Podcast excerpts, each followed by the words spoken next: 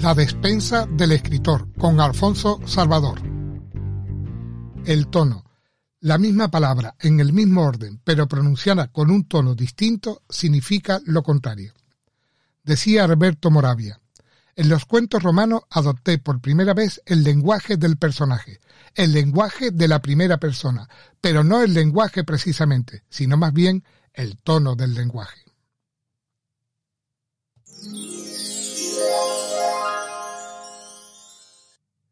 Episodio de hoy vamos a contar con Enrique Anderson Inver, Mario Vargas Llosa, Milan Kundera, Gabriel García Márquez, Augusto Monterroso y Adolfo Bioy Casares.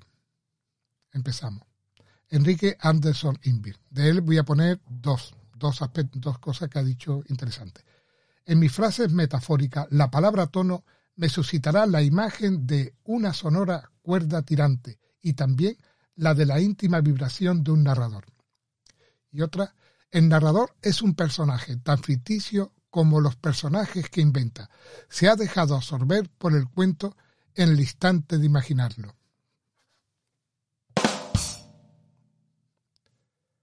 Mario Vargas Llosa. La conducta del narrador es determinante para la coherencia interna de una historia, la que a su vez es un factor fundamental de su poder persuasivo. Milan Kundera. Me gusta de vez en cuando intervenir directamente como autor, como yo mismo. En este caso, todo depende del tono. Desde la primera palabra, mi reflexión tiene un tono lúdico, irónico, provocador, experimental o interrogativo. Anécdota contada por García Márquez. Tuve que vivir 20 años y escribir cuatro libros de aprendizaje para descubrir que la solución estaba en los orígenes mismos del problema.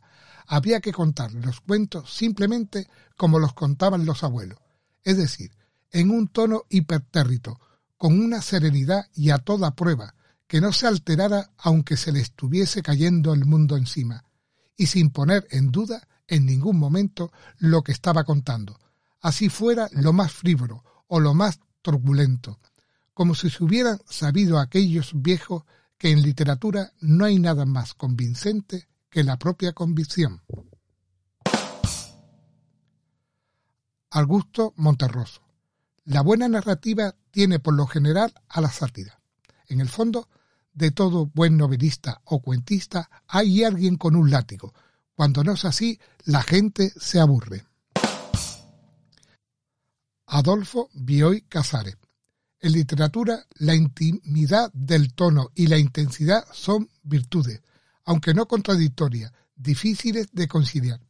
A mí me gustaría dar ocasionalmente a mis escritos un tono íntimo, o siquiera un estilo que fluyera naturalmente, sin la sacudida del efecto o de las bromas.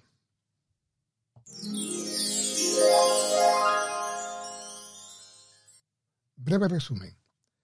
El tono es la actitud emocional que el narrador mantiene hacia el tema, refleja su personalidad. Existen tantos tipos de tono como actitudes puede adoptar el narrador. Tono frío y tono íntimo.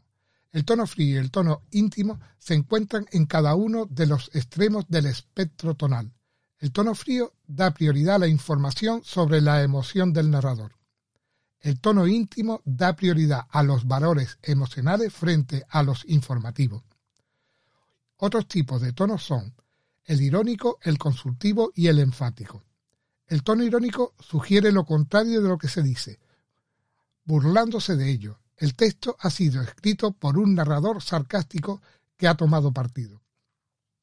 El tono consultivo implica al lector en el texto, lo implica en su situación, el narrador parece estar haciendo preguntas constantemente al lector. El tono enfático destaca el texto mediante exclamaciones, exageraciones, y hipérboles. El narrador parece estar alzando la voz.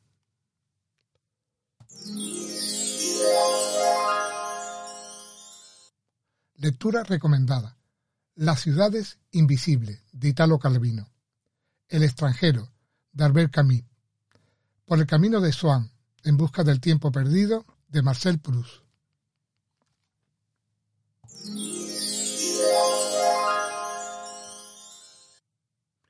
Muchas gracias por escucharme. Espero que os haya gustado este episodio.